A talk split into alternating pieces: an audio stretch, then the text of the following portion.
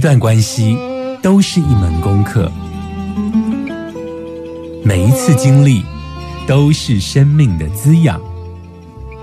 世界上最重要的东西，往往用眼睛是看不见的。One, two, three, four.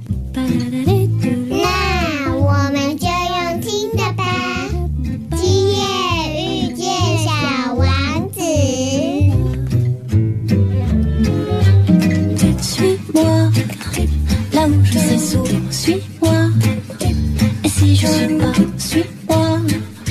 là où je suis beau.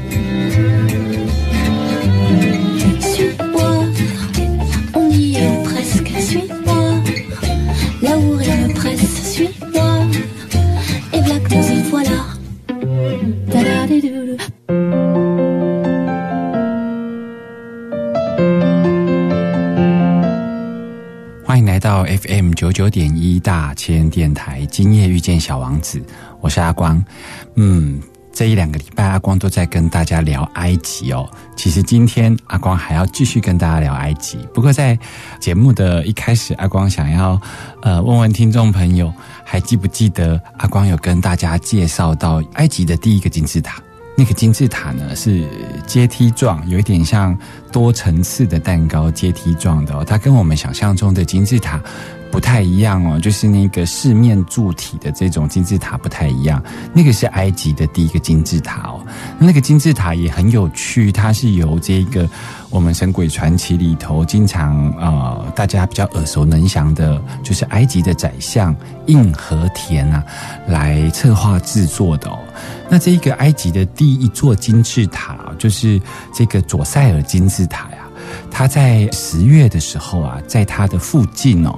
的一个往下十一公尺深的地方啊，竟然有一个二零二零年最新最新的发现哦。这个发现是什么呢？他们竟然在那里发现了五十九具。完全没有被盗墓的陵寝哦，所以呢，里头有五十九具的木乃伊。那在上个月的时候呢，他们就由他们的文化部的官员啊，来呃做第一个木乃伊的开封。结果发现呢、在这些陵寝跟这些木乃伊的棺木上面啊，其实包括金箔啦，包括色彩啊各方面，竟然都完整如初的保留下来哦。这是很难得、很难得，而且一次竟然有五十九具的木乃伊被发现哦，所以这个在埃及的考古学上算是一个数量跟成果蛮丰硕的一年哦，二零二零年哦。那出土的这些古物里头啊，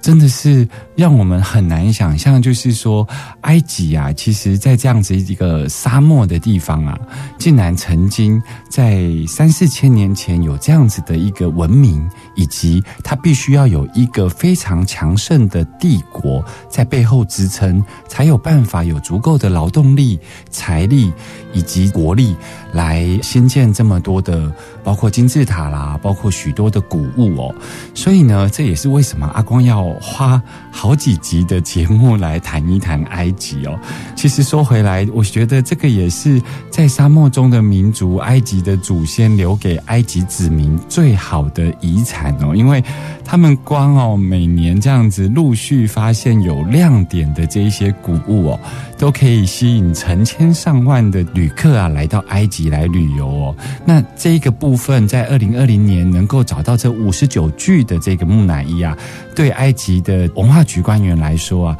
无疑是打了一剂强心针哦，因为他们觉得，当他们把这五十九具的这个木乃伊啊做好保存，然后做好分类之后啊，当它再次展示在人类面前的时候啊。其实，可能就是疫情结束之后，希望能够再冲一波旅游的旺季哦。我们马上回来。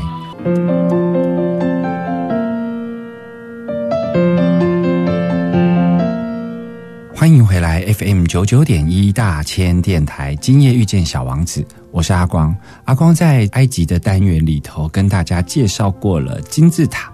也跟大家介绍过了他们的宗教文化，就是穆斯林文化。那其实大家对于埃及的印象，大概就会停留在包括去看金字塔或者是人面狮身像这样子。但是呢，其实埃及还有很多令人啧啧称奇的一些建筑哦，比方说，不晓得听众朋友有没有听过方尖碑哦？我想大家对方尖碑的印象，你可以想象成，嗯，就是一支铅笔，然后铅笔的尖端在天空。另外一端在沙漠里头哦，那为什么说这个方尖碑非常非常的值得一看呢？其实最主要它分成好几个层次哦。第一个层次是它其实也是坐落在三千到四千年，然后不同的法老王他们会因着自己三个元素而立方尖碑哦。第一个元素是宗教性的，埃及其实是崇拜太阳神哦，所以你只要听到阿光的节目里头讲到 Ra。或者是讲到阿蒙，这个都是太阳神的代称哦。所以当他们宗教性的在崇敬太阳神，也就是他们的法老王有对太阳神做出什么祭典仪式的时候呢，他们为了纪念这个特殊的宗教仪式，所以呢，他们就会立方尖碑。另外一个原因就是，如果国王啊，就是所谓的法老王，他有特殊的战功。然后他也会立方尖碑，那方尖碑呢？其实它就是一个四面体，然后它高呢非常高哦。不同的方尖碑最起码都会有二十米到三十米的高哦，也就是它大概会有七层楼到十层楼这么高，细细长长的四面体。然后呢，他们四面体上面会用埃及的这个象形文记录下有关于崇尚太阳神的一些文字，还有就是。针对法老王，比方说他的战功，他可能又攻城略地，然后扩张他们的土地，他们都会记录在这个方尖碑上面哦。那这个方尖碑有一个很有趣、很有趣的典故哦，就是记得我那时候去的时候啊，我的算是领队吧，他那个领队是一个埃及的女生。其实，在埃及哦，那个穆斯林的文化里头哦，有女生的领队是非常非常少的，因为他们的女生通常都是不会抛头露面。比较多时候都是男生的领队哦。那当时为什么阿光选择这个女生的领队呢？是因为这个女大学生她当初啊是到中国北京大学去念书哦，所以她会讲中文，所以一方面很有亲切感，另外一方面呢，他对于埃及的历史比较能够忠实的透过不会有语言的障碍跟阿光来介绍哦。那当时啊，我的领队呢就是说了一个笑话，他说他曾经带过一团。那一团呢是意大利团哦，那那个意大利人就问他们说：“诶，奇怪了，因为我们国家里头的方尖碑为什么会跑来你们埃及呀？”当时呢，这个领队呢就哭笑不得，不晓得要怎么跟这些意大利的游客来解释哦。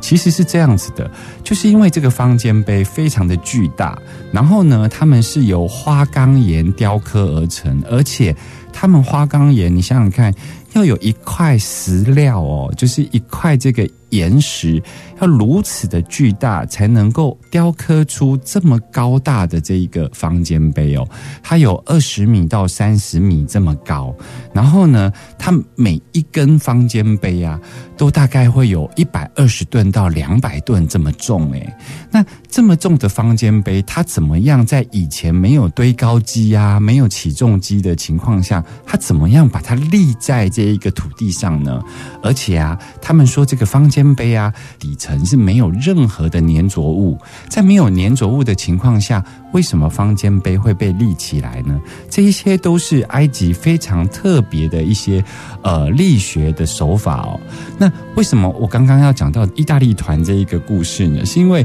后来因为方尖碑太特殊了，它因为第一个埃及的开罗地区其实是不盛产花岗岩哦，所以它必须要到埃及比较中南部，就是比较沙漠。地区，也就是撒哈拉沙漠地区哦，在苏丹跟亚述文的边界哦，其实那边比较有花岗岩的原料。那当时这样子超过七百多公里的这一个路程，一路到开罗，它是如何把这些花岗岩的原料？运送到古开罗城区呢？所以呢，后来就是很多的文明的研究啊，就是发现说啊，他们可能是算好了尼罗河泛滥的时候，然后他把雕刻好的方尖碑在沙漠里头呢。把圆滚形的木头插进方尖碑的斜下方，那因为是沙漠嘛，沙漠可以把土挖起来，所以它可以挖出一个坑一个坑，然后再把圆形的树木啊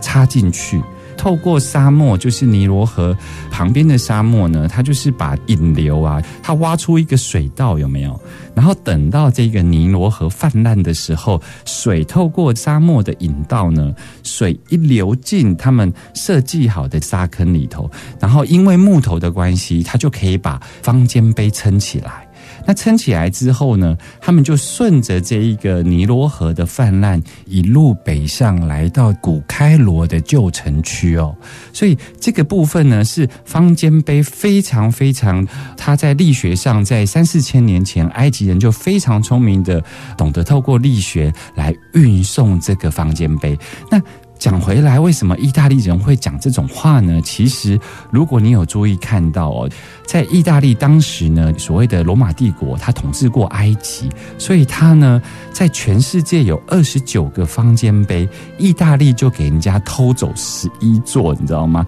所以，包括你去法国巴黎铁塔前面的协和广场也有一座方尖碑，你去美国的中央公园也有一座方尖碑，包括英国、土耳其，像英国。也统治过埃及，然后土耳其鄂图曼土耳其帝国也统治过埃及，所以他们都陆陆续续的哦，把这一些方尖碑哦，全部都给人家偷走了。那在埃及本地呢，只留了九座的方尖碑，所以意大利人呢，因为在自己的罗马城区经常看到方尖碑，所以一直以为是自己国家的宝物哦，所以去到埃及才会问人家：哎，为什么我们家的宝物会跑来你们埃及呢？我们马上回来。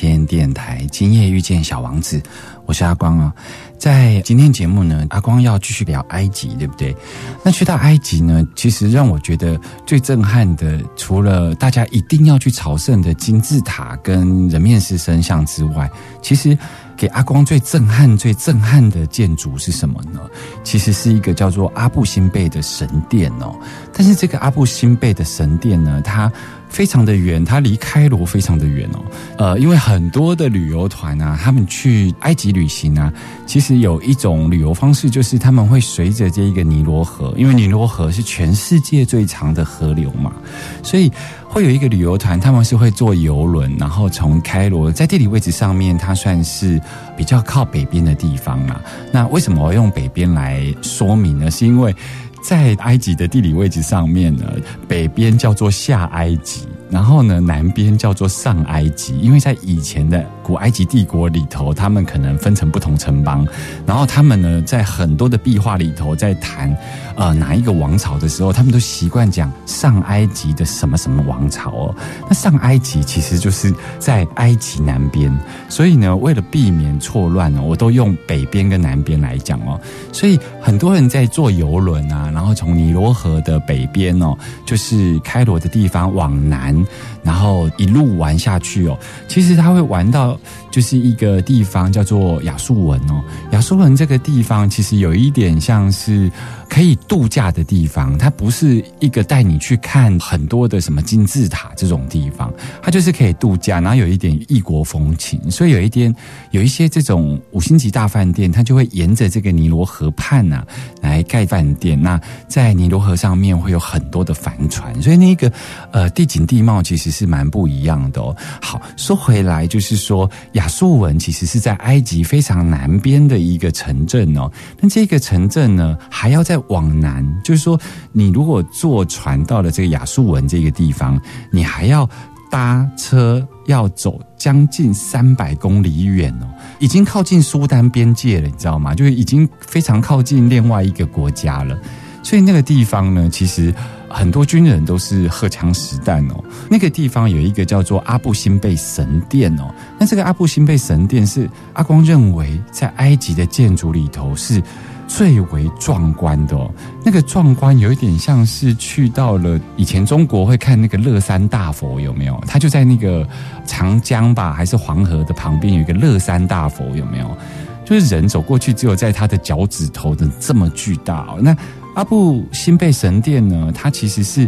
亚述文那个地方，因为尼罗河第一个经常泛滥。再来，亚述文那个地方其实是在撒哈拉沙漠区，所以那个地方经常缺水。那再加上就是会有这一个尼罗河泛滥，所以呢，埃及呢在近代它就在那里盖了一个非常大型的水坝，叫雅斯文水坝哦。那雅斯文水坝呢，在盖的时候呢，它会造成整个。阿布辛贝神殿啊，都会被沉浸在水里头，就是它会溺毙啊。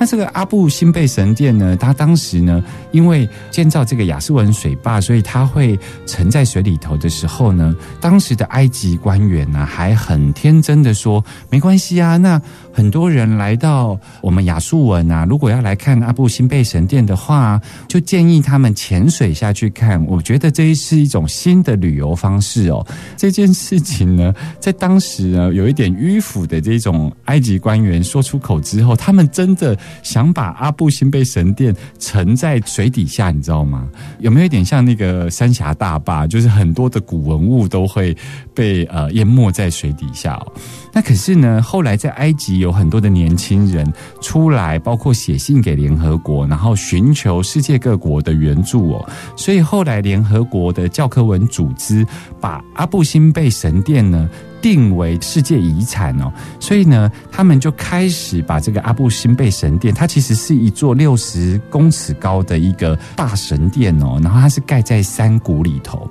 然后呢，联合国教科文组织呢就开始派了世界各国的考古专家以及建筑专家呢。用切割的方式呢，把一座山有一点像愚公移山的方式，把阿布辛贝神殿呢往后移，而且移到了一个两百多公尺的山谷里头，所以呢就避免掉了阿布辛贝神殿呢被水淹没的地方哦。那为什么阿布辛贝神殿会让阿光觉得如此震撼？它到底作为一个世界遗产，它到底有什么特别之处呢？我们马上回来。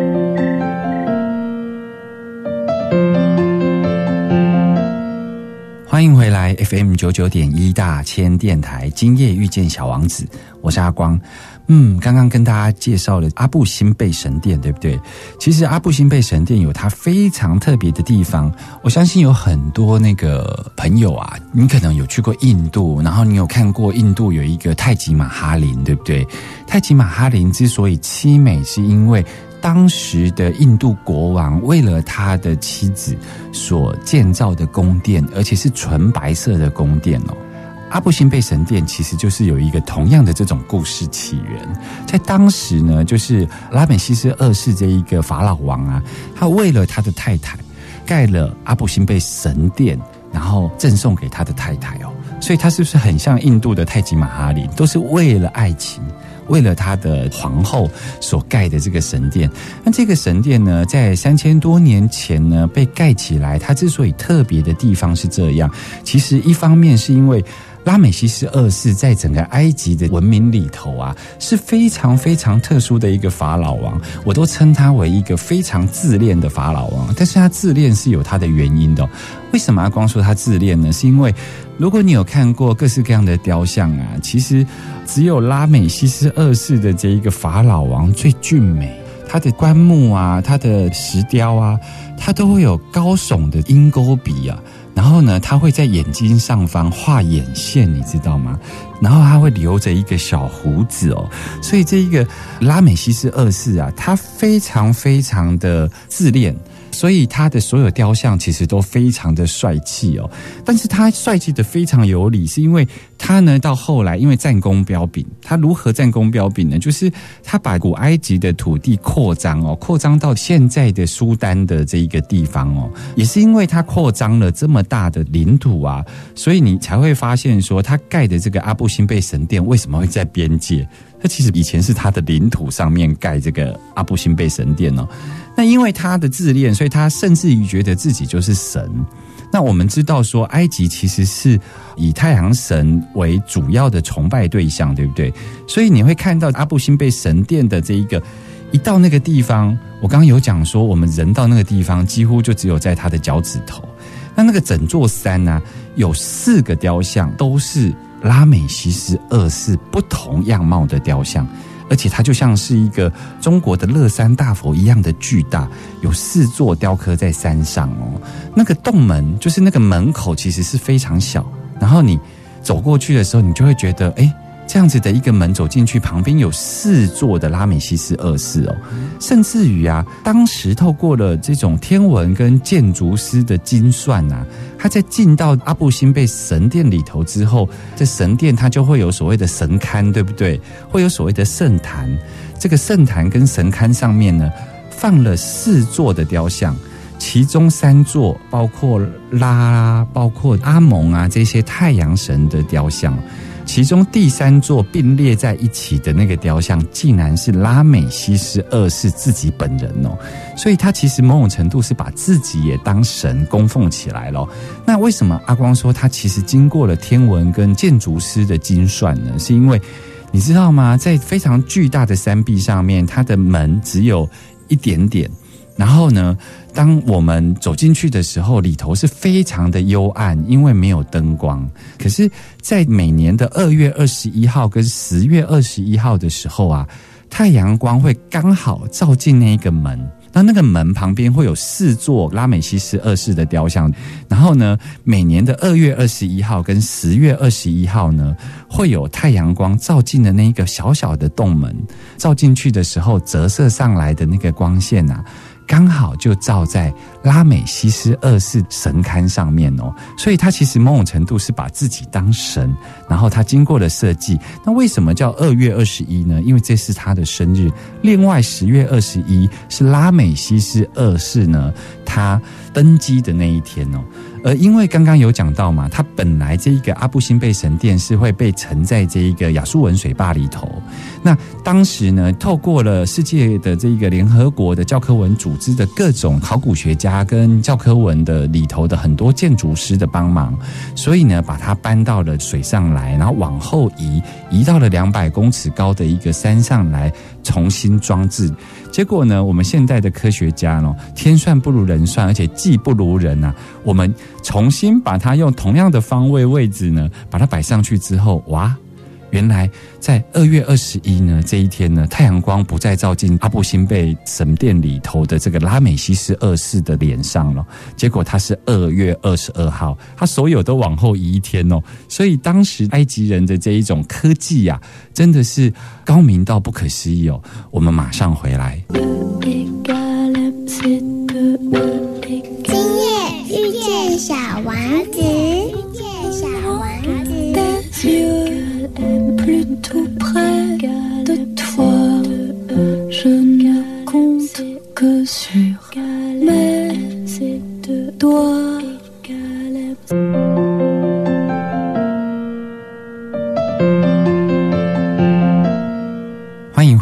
M 九九点一大千电台，今夜遇见小王子，我是阿光。在刚刚节目中，阿光跟大家聊到很特别、很自恋的法老王，叫拉美西斯二世哦。其实拉美西斯二世还有非常多。有趣的故事哦，你知道吗？在三四千年前啊，古埃及人其实都没有像现在这么长寿哦，他们可能都是五六十岁就会过世哦。可是你知道拉美西斯二世他活到几岁吗？他活到九十一岁耶！九十一岁是一个什么样的概念呢？九十一岁就是啊，这个拉美西斯二世啊，他生了一百多个儿女哦。所以呢，他的儿子们啊，要等到登基呀、都是等到六十几岁还无法登基耶。你可以想象吗？就是平均寿命可能五十几岁就会过世，结果你的父皇活了九十一岁啊，所以他真的是有很多特别的生命力吧？你看他的武功高强，然后所以他的壁画里头，他都认为他自己是太阳神的化身，